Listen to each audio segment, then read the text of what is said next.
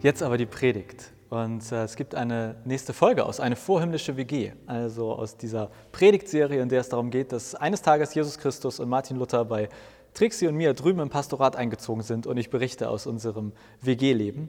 Und heute die zweite Staffel aus der zweiten Staffel und sie heißt Böllermann.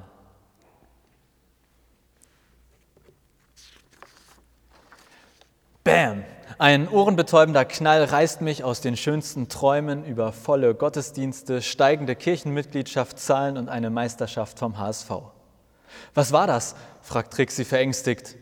Vermutlich wieder irgendwelche Idioten, die im Park rumböllern, antworte ich, als es erneut und gleich mehrfach laut knallt. Wobei es sich dieses Mal eher wie eine Feuerwerksbatterie anhört. Es klopft an unserer Schlafzimmertür. Ja, sagt Trixie, Martin Luther kommt im Bademantel hereingestürmt und ruft uns entgegen, da böllert jemand auf dem Parkplatz der Gemeinde rum. Ich wollte nur Bescheid geben. Ich gehe da jetzt raus und werde Ihnen aber mal was erzählen. Es ist Sonntag, es ist nachts, was ist nur verkehrt bei denen? Noch bevor wir etwas erwidern können, ist Martin schon verschwunden. Ich werde mal lieber mitgehen, sage ich und krieche aus dem Bett. Es ist drei Uhr nachts und ich kann mir wirklich Besseres vorstellen, als jetzt auf dem Parkplatz mit irgendwelchen Böllerleuten Diskussion zu führen. Aber bevor Martin da wieder irgendwas eskalieren lässt, naja gut, ich schlüpfe in Jogginghose und nächstbesten Pullover, auf dem Weg nach draußen noch eine Jacke und bam, es knallt schon wieder, Trommelfell überlassend unangenehm. Auf halbem Weg zum Parkplatz höre ich ein lautstarkes Wortgefecht. Martin brüllt, eine andere männliche Stimme brüllt zurück und vom Nachbargrundstück ergänzt eine aufgebrachte Stimme eines weiteren Diskussionsteilnehmers die nächtliche Ruhestörung. Jetzt ist mal gut hier, sage ich. Was ist das denn für ein Vogel? fragt ein sichtlich angetrunkener Mann und zeigt auf Martin. Der Mann sitzt an eine der Laternen unseres Gemeindeparkplatzes gelehnt. Neben ihm liegt eine halb geöffnete Tasche, in der ich Böller, Raketen, Feuerwerkbatterien und Bierflaschen meine auszumachen. Bevor unser lieber Reformator wieder loslegen kann, sage ich, das ist Martin. Der wohnt hier und er würde, wie wir alle, gerne um diese Stunde einfach lieber schlafen, als von lauten Knallgeräuschen geweckt zu werden. Der Böllermann zuckt nur mit den Schultern. Ist jetzt endlich Ruhe da drüben, wird vom Nachbargrundstück gerufen. Danke! Ich nicke Martin zu. Ich kümmere mich um den. Geh du mal wieder rein. In Ordnung? Und wenn er Ärger macht, fragt Martin skeptisch zurück, dann böller ich dreimal kurz, dreimal lang und dreimal kurz. Sehr witzig, sagt Martin, aber dreht dann zum Glück Richtung Pastorat ab. Der Herr Böllermann öffnet sich ein Bier und fragt mich, ob, auch, ob ich auch eins möchte. Ich lehne dankend ab. Hey, beginne ich meinen Schlichtungsversuch. Ich bin Jonas, ich bin der Pastor hier in der Kirche. Das hier ist eine Kirche, werde ich ungläubig zurückgefragt. Ja, du bist hier auf dem Grundstück der Kirche und du darfst hier gerne sein. Aber wenn du hier bei uns laut böllerst, dann bekommen wir am Ende Ärger mit unseren Nachbarn und das finde ich dann natürlich eher nicht so schön. Wäre es für dich okay, wenn du bestenfalls mit dem Böllern aufhörst oder in den Park gehst, wo du vielleicht weniger Leute störst? Der Böllermann nickt und guckt schuldbewusst. Sorry, ich wusste nicht, dass das hier eine Kirche ist. Alles gut, sage ich ihm, nicke ihm zu und gehe wieder zurück. Im Pastorat ist in der Küche schon WG-Vollversammlung. Martin hat sich zur Beruhigung ein Whisky eingeschenkt, Jesus und Trixie haben sich einen Tee gemacht. Und wie war's? fragt mich Trixie. Alles gut, antworte ich. Aber ich würde das Gesprächsprotokoll jetzt nicht gerade irgendwo als Beispiel gelungener Seelsorge hochladen. Wenn der dämliche Böllermann noch einmal böllert, dann werde ich dem aber mal was aus der Bibel reindonnern, blökt Martin immer noch ordentlich aufgebracht. An was hast du da genau gedacht? erkundigt sich Jesus und schlürft an seinem Tee. Matthäus 13, Vers 50, antwortet Martin. Wir drei schauen uns an und dann wieder Martin an. Leute, Leute, ihr und euer Bibelwissen, kein Wunder, dass das mit der Kirche so bergab geht. Ja, ja, also was steht da, frage ich nach. Da steht, dass Jesus gesagt hat, Zitat, die Engel werden die Frevler in den brennenden Ofen werfen. Ach schön, denke ich mir. Das mal wieder so ein klasse Bibelvers für Trauung, Taufen und Konfirmation. Cheyenne Blue, du wirst heute konfirmiert und du hast dir als Konfirmationsspruch ausgesucht, Jesus Christus spricht, die Engel werden die Frevler in den brennenden Ofen werfen.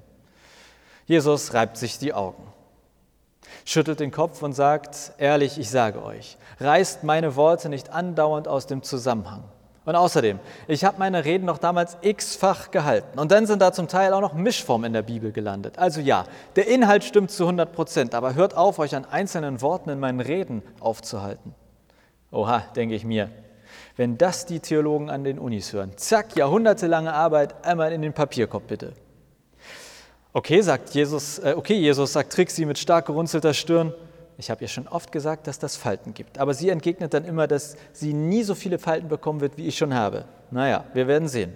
Das heißt doch aber, fährt Trixie fort, wenn der Inhalt dieser biblischen Aussage stimmt, dann hast du, Jesus, gesagt, dass am Ende böse Menschen wirklich so richtig schlechte Sachen erleben. Quasi als Strafe, oder nicht?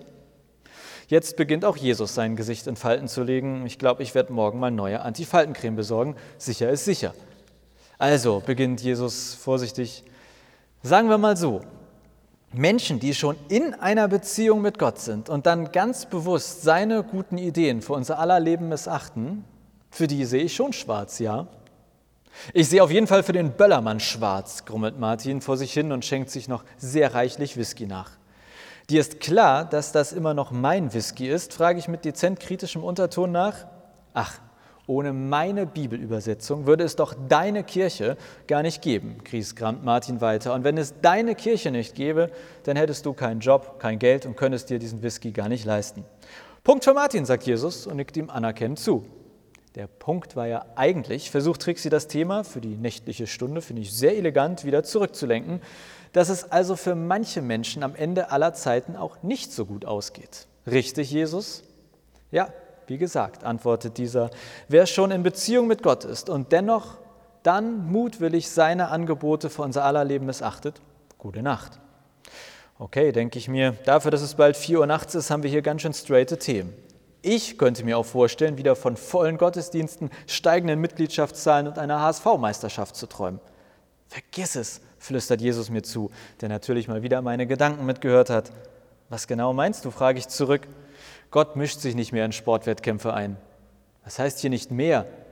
Glaubst du etwa, der HSV hätte sich ohne göttlichen Beistand so lange in der ersten Liga halten können?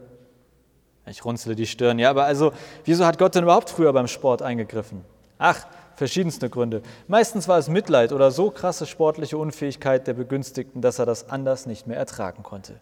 Nimmst du mich auf den Arm, Jesus? Jesus grinst breit. Nee, lass mal, keine Lust auf Hexenschuss. Sehr witzig, denke ich mir. Nach müde kommt also auch bei Jesus doof. Trixie schaut uns beide kopfschüttelnd an. Martin füllt sein Glas ein drittes Mal mit Whisky und sagt genüsslich, also aus meiner Sicht hat der Böllermann übrigens eindeutig gegen das Gebot Gottes verstoßen, dass wir den Sabbat heiligen sollen. Was bist du heute eigentlich so mies drauf, Martin? wundere ich mich und Jesus ist auch sichtlich nicht einverstanden mit Martins These. Jesus sagt, Martin, da bin ich mir nicht so sicher und gießt sich seinen Tee ein zweites Mal auf. Was meinst du, frage ich. Naja, also erstmal, der Sabbat ist der siebte Tag in der Schöpfungsgeschichte. Und was hat mein Vater da gemacht? Richtig, nichts. Der hat sich angeguckt, was er gemacht hat und fand das einfach richtig gut. Entsprechend würde ich sagen, unser lieber Böllermann da draußen hat vielleicht sich ja auch einfach nur hingesetzt und ganz bewusst mal nichts gemacht. Außer zu böllern, unterbricht Martin, das zähle ich noch zu nichts machen, sagt Jesus. Ich schaue Jesus fragend an. Also geht es beim Sabbat darum, nichts zu tun und das gut zu finden, was man getan hat? Ich dachte immer, dass das ein Tag für Gott sein soll. Jesus lächelt und antwortet, ja, also nein. Der Sabbat ist eine von Gottes guten Ideen für euer Leben. Ein Tag in der Woche, an dem ihr ruht, zur Ruhe kommt. Ein Tag in der Woche, der nicht voll mit Terminen ist. Wann der Tag ist, meine Güte, Hauptsache eure Woche hat einen Sabbat. Und was sollen wir dann am Sabbattag machen, hakt Trixie nach. Das ist der Punkt, strahlt Jesus. Es geht am Sabbat gerade nicht um das Machen. Natürlich dürft ihr machen, was ihr wollt, aber das Machen soll dabei nicht im Mittelpunkt stehen. Jetzt runzle ich die Stirn. Naja, ich wollte ja eh die Antifaltencreme kaufen. Aber ich dachte immer, es geht darum, dass wir am Sabbat Gott sowas wie, naja, ehren sollen. Jesus nickt und sagt, und ja, weißt du, womit du Gott am meisten ehrst? Indem du seine guten Ideen für dein Leben annimmst. Ich nicke, klingt gut. Ich glaube, mein Sabbat wird dann aus rein beruflichen Gründen eher der Freitag oder Samstag. Bleibt dann nur noch die Frage, was ich an diesen Tagen nicht mache. Und was ist jetzt mit dem Böllermann? fragt Martin, sichtlich unzufrieden mit der Gesamtsituation. Ich finde immer noch, dass der blöde Böllermann sowohl die Nachtruhe als auch die Sabbatruhe gestört hat und dafür dringend bestraft gehört. Jesus klopft Martin auf die Schulter und sagt, ich kümmere mich darum. Geh du mal wieder ins Bett und sei dir sicher, der Böllermann wird uns nicht mehr stören.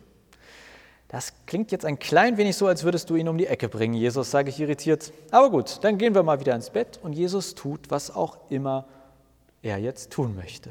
Nee, nee, jetzt will ich aber auch wissen, was Jesus macht, sagt Trixie. Ich mache mich jetzt an die Arbeit, sagt Jesus. Am heiligen Sabbat, rufe ich gespielt entrüstet. Jesus lächelt gutmütig und sagt, ich mache, dass jetzt gleich für jemand heiliger Sabbat wird. Und zack ist Jesus schon durch die geschlossene Tür nach draußen verschwunden. Ich würde ja mindestens einen guten Whisky darauf wetten, dass er den Böllermann sucht und ein wenig Zeit mit ihm verbringt. Also denke ich mir, während Trixie und ich zurück ins Bett kriechen und Martin sich noch einen vierten Whisky gönnt, vielleicht, vielleicht sollten wir auch manchmal so sein wie der Böllermann. Na gut, ohne das Böllern zur nächtlichen Stunde. Und vermutlich ist der Sabbat exakt dafür da. Einfach mal nichts machen und gerade dadurch Platz für Jesus schaffen. Amen.